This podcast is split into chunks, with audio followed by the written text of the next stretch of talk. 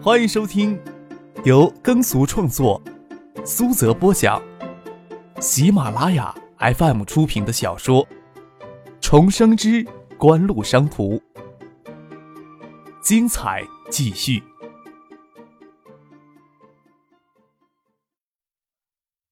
第一百六十八集。张克做事儿有一个原则：谋求资源的积累，绝不会轻易的让资源分散掉。所谓资本化运作，前期也只能动用香港公司的资源。就资金而言，香港公司每个月能节流近两千万的利润，也能做很多事情。关键是与香港当地的商界还没有建立起联系。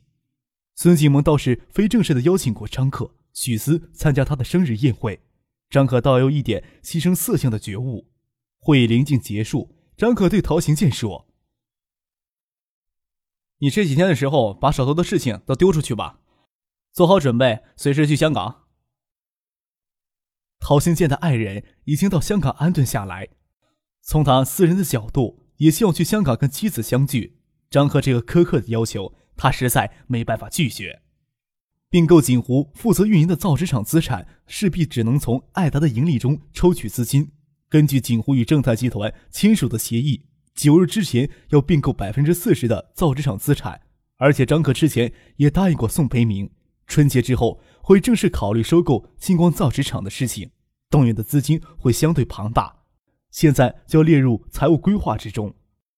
另一方面，也要考虑如何去推动海州电子工业基础的发展，这是爱达成长必不可少的土壤。一天紧张的议程下来。人是会很容易疲劳的，不过一天的议程下来，在大家的眼里，爱达电子庞大的前景隐约的展现出来。技术扩张、多元化战略、资本化运作，多管齐下，要趁着爱达电子未来强势的这一年半里时间，打下坚实的基础，那爱达电子就成为电子工业巨头的潜力。之后就可以考虑国际化的进程。对于社会精英，不会没有在这个社会生存下去的自信。赚取人生的财富是一方面，事业心更能激发他们的斗志。想想飞利浦，想想 TI，算是一个事业部下面的分公司总裁，跑到哪里都会受到足够的尊重。这份尊重，这份影响力，这才是值得追求的，这才是现代社会最核心的权利。张哥最后笑着问大家：“什么时候艾达能成为中国的飞利浦，跟中国的 TI？到时候大家跑到地方上。”那些地方大员、市长、市委书记们，就是他们应该向在座的各位尊酒了，嘘寒问暖了。从技术扩张、多元化战略、资本运作化三个方面制定爱达电子两年的发展规划。张可要求三月初就要拿出草稿出来进行进一步的讨论。苏京东是总负责人，丁怀、周游、陶行健、鲁庆生、蒋威分别负责一块的撰写。过了春节，眼望着就要到三月了。也就二十天的时间，赶着春节期间，公司的日常事务通常会格外的忙乱。张克的要求还真不让人能够轻松下来。其他人还好一些，毕竟都是日在思考的问题，现在只是系统的将思路整理一下。陶新建负责的那一块相当的生疏，虽然手头上有些适合的空壳公司的资料，不仅嘉信实业一家，还有其他多家在香港股市公开上市。都是近年来业绩不是很理想的电子制造企业，业绩好的电子上市公司，其控制人是不会轻易放置控股权的。而越秀香港公司现在还没有实力全面收购一家优质的上市公司，差不多只能买下只剩一张空壳的上市公司进行资本化运作。跟这些空壳公司没有进行深入的接触，要在这么短的时间里设计好资本化运作的路线，不是一件很容易的事情。陶新建恨不得马上。将手里的事情丢掉，到香港公司与这些空壳公司接触呢。会议结束，天已经黑了下来，晚上还得留在职工食堂就餐。职工综合楼包括青年职工宿舍、职工食堂、职工文化娱乐室等区域。职工食堂承包给吴天宝的建议酒店经营，除了工作餐以外，职工食堂也能承包小型的宴席，只要提前通知一声，食材可以从建议酒店那里临时调来。不过通常。只有高级管理人员聚餐才用得着，有重要客户，中午用工作餐，晚上还是要去一定级别的酒店招待的。许思觉得职工食堂的伙食相当不错，就算晚上吃工作餐也不赖。苏京东苦笑着说：“克超眼下对工厂里也就食堂这一块给予直接的指导，这个要办不好，不是抹了克超的面子了。元器件分公司加上总部、研发中心、合资公司的职员大约四百人左右。义龙镇那边的电子工业园已经建成的工厂规模是这里的两倍。九六年能完成在建项目规模更加庞大。为了扶持周边的配套工厂，爱达电子在建设公用设施时。还考虑到向整个工业园区开放，而不仅仅服务于爱达电子的工厂，仅职工食堂的基建费用就投入两千万，九六年底就能达到四千人就餐规模。要是不交给专业的酒店承包，仅此一项工作就足以将行政管理的十几号人拖垮了。爱达电子目前直接发到员工手里的伙食补助，每个工作日为六元，员工在职工食堂就餐，爱达电子还额外补贴两元的菜金。每餐八元的工作标准，大概是九五年海州地区最高的工作餐标准，比市政府明面上的工作餐标准都要高。张可说过，看一个工厂的现代化水平，外界会直接将目光放到职工食堂上，职工食堂都搞不好，其他的工厂建设都是奢谈。即使给外面的酒店承包，也要引入竞争机制。元器件子公司这边规模小，但是在电子工业园那里要引进三到四家酒店联合承办，甚至更多。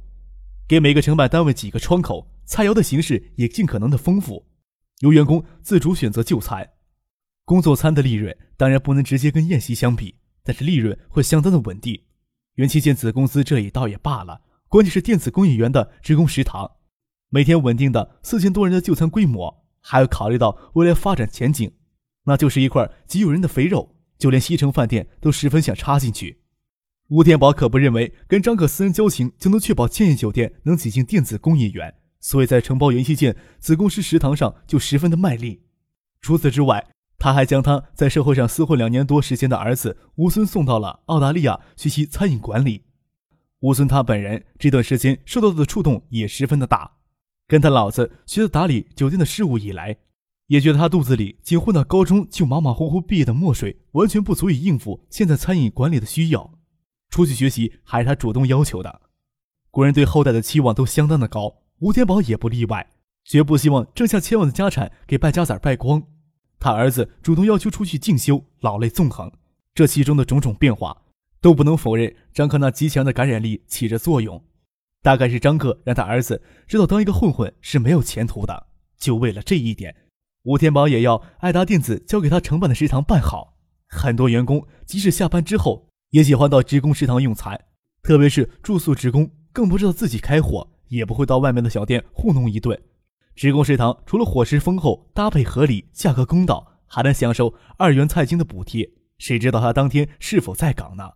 二元的菜金直接补贴到菜价里的。有些员工还喜欢买一些点心当做第二天的早餐。用过晚餐之后，张可由苏京东他们陪同到二楼的综合娱乐室去看一看，参观一下青年职工的休闲生活。这很能让张克回想起他大学毕业的时候住职工宿舍的那段时光。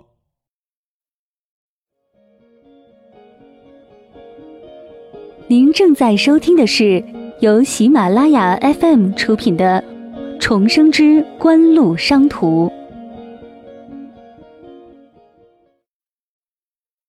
走进刚刚设立的计算机室，人并不多，而且有七八个人围在角落里的一台计算机。张可瞥眼望过去。坐着的那个人竟然在玩魔兽争霸，张可没有想到暴雪已经开发出二代魔兽争霸了，更没有想到国内的盗版能这么迅速的跟上。虽然繁体汉化水平并不高，但是勉强够用。特别是对九十年代中叶的青年来说，魔兽争霸具有绝对的吸引力。九十年代中叶，装一台家用计算机至少要花上万元才够用。二楼的计算机房有三十台计算机，可惜早些年毕业的大学生会熟练使用计算机的人并不多。虽然微软已经推出九五视窗系统，但是高校毕业的计算机课程一直到九七年还在教授 DOS 系统。张可还是九七年的下半年进入大学之后开始玩一代的帝国时代，开始他的游戏生涯。记得红警也是九七年上市的吧？黑暗破坏神呢，已经开发出来了，还是快了。星际争霸好像要晚一些。魔兽争霸系列，张克直接玩的三代，没有玩过接触过二代的魔兽争霸。张克走到那名青年员工的身后，想看看二代魔兽争霸到底跟三代有哪些不同。他往前走，苏京东他们就得跟着围着看的青年职工，首先看到他们，很自觉地站直腰打招呼。那个玩游戏的青年正玩得入神，直到张克站到他身后，才警觉地抬头，看到公司的老总都围在他后面，一时间都有些发愣了，不知道该怎么反应才合适。他大概觉得在公司老总面前玩游戏很不合适，几乎本能地将游戏界面给切掉了。借我玩一把。张克对他说。那青年就僵直地坐了起来，有些慌乱，换做谁都无法平静对待的。张克坐上去，将游戏界面切换回来。二代的魔兽竟然有四种资源，除了黄金与木材之外，还有矿石与石油。魔兽争霸是一款讲究操作技术的游戏，对战略战术要求的相当低。三代就将矿石与石油两项资源都给取消掉了。另外，二代里出现的战争迷雾概念，即使有很多不同之处，但是张可还能玩上手。选了一张小地图，很爽快的玩了一把，才抬头问那个青年：“这个游戏碟你从哪儿买的呀？能不能借我带回去装一下呀？”本来计算机室有禁止员工私自安装软件的规定，苏京东是知道的，但是他不会板着脸教训一名普通他都不知道名字的员工。没想到张克跟人家主动借游戏碟，额头差点冒出冷汗来。丁怀的脸撇到一旁。这个员工是研发部今年高招进来的本科毕业生，正处于培训的阶段。他认得，这时候还装不认得好。张克平时很少在工厂里出现，普通员工都不认识他。可是苏京东、丁怀、鲁青生他们都是公司的高层，陪着张克跟一名普通员工借盗版游戏碟。看张克的意思，还想跟这名员工切磋一下，都忍不住要流冷汗了。张克回头跟婉晴、许四说：“这游戏挺好玩的。”你们要学，等我教你们。张克早就配了计算机，但在九十年代中叶，国内的网络还只是试运行，计算机大概实用性的更强一些。除了经典的扫雷游戏，张克百玩不厌。计算机已经让他找不到太多可以打发时间的东西了。难得看到了暴雪竟然推出了二代魔兽争霸，怎么能轻易的错过呢？张可抬头看着那青年，等了半天，那青年都没有反应，表情有些为难。张可抬头问道：“不方便，还是说游戏碟是别人的呀？”丁怀实在不想帮张可跟下面的员工借游戏碟，他见张可颇为坚持，就说道：“小石，你把玉碟给客少用一下呗。”说完这句话就觉得很丢人。老丁，这位兄弟叫什么？石春风，研究中心今年高招的员工，清华大学的高材生。国人习惯以春节为新的一年开始。丁怀所说的今年其实是九五年。九五年、九六年，精通计算机的人极少。爱达电子内部员工也不是个个都能把计算机玩得很转，但是不包括研究中心的员工。有这么一个故事：研发中心的一名负责打扫的阿姨，周末路过海州市规模极小的电脑街，碰上海大一个在电脑街上兼职的大学生帮忙组装电脑，装到后来有些卡壳，无法正常启动。也查不出哪里有问题。这位打扫卫生的阿姨赶巧跟买电脑的那个人认识，上前将电脑拆开，手脚麻利地重装了一遍，顺利启动，顺便帮人家将系统装了，还介绍了当时比较实用的软件。此时在爱达电子内部与电脑街上成为传奇。据说那位阿姨平日里在研发中心打扫卫生，每个月工资六百，周末就到电脑街帮店里组装电脑，每台电脑收一百。研发中心的大 boss 说话。石春风犹犹豫豫地将游戏碟拿出来，是一张刻录光碟。张可笑了笑，知道他为什么不肯拿出来了。这游戏碟一看就知道它是利于公司的计算机做出来的。那时候一般的家用计算机怎么可能带刻录功能呢？而且也没有这么大存储设备。张克一直觉得二代魔兽的汉化离完美还有相当的距离。想起存储设备，张克就想到 U 盘，现在还没有这方面的专利技术，这方面的研究工作，研究中心可以做起来。研发中心采取主任工程师负责制，按照项目管理，员工的管理也完全由主任工程师负责，甚至公司也由主任工程师根据项目的进度与研发经费的支用情况核发。下面的员工在工作时间做些私事儿，只要不影响项目进展，丁怀是不会过问的。以前他在合肥电子所外业时也常这么做，也不会觉得会影响到正常的工作，只是不晓得张克会怎么看待这件事。张克没有接过游戏光碟，笑着说。我说汉化系统怎么不大好？这样好了，你继续完善一下，过几天再借给我。大家都有些发愣，感情张克还让人家利用工作时间完善一下汉化界面。张克笑着站起来，将座位还给研发中心的这名新员工石春风，领着苏京东、丁怀等人走了出去。他们在里面让里面的员工惶惶不安的很。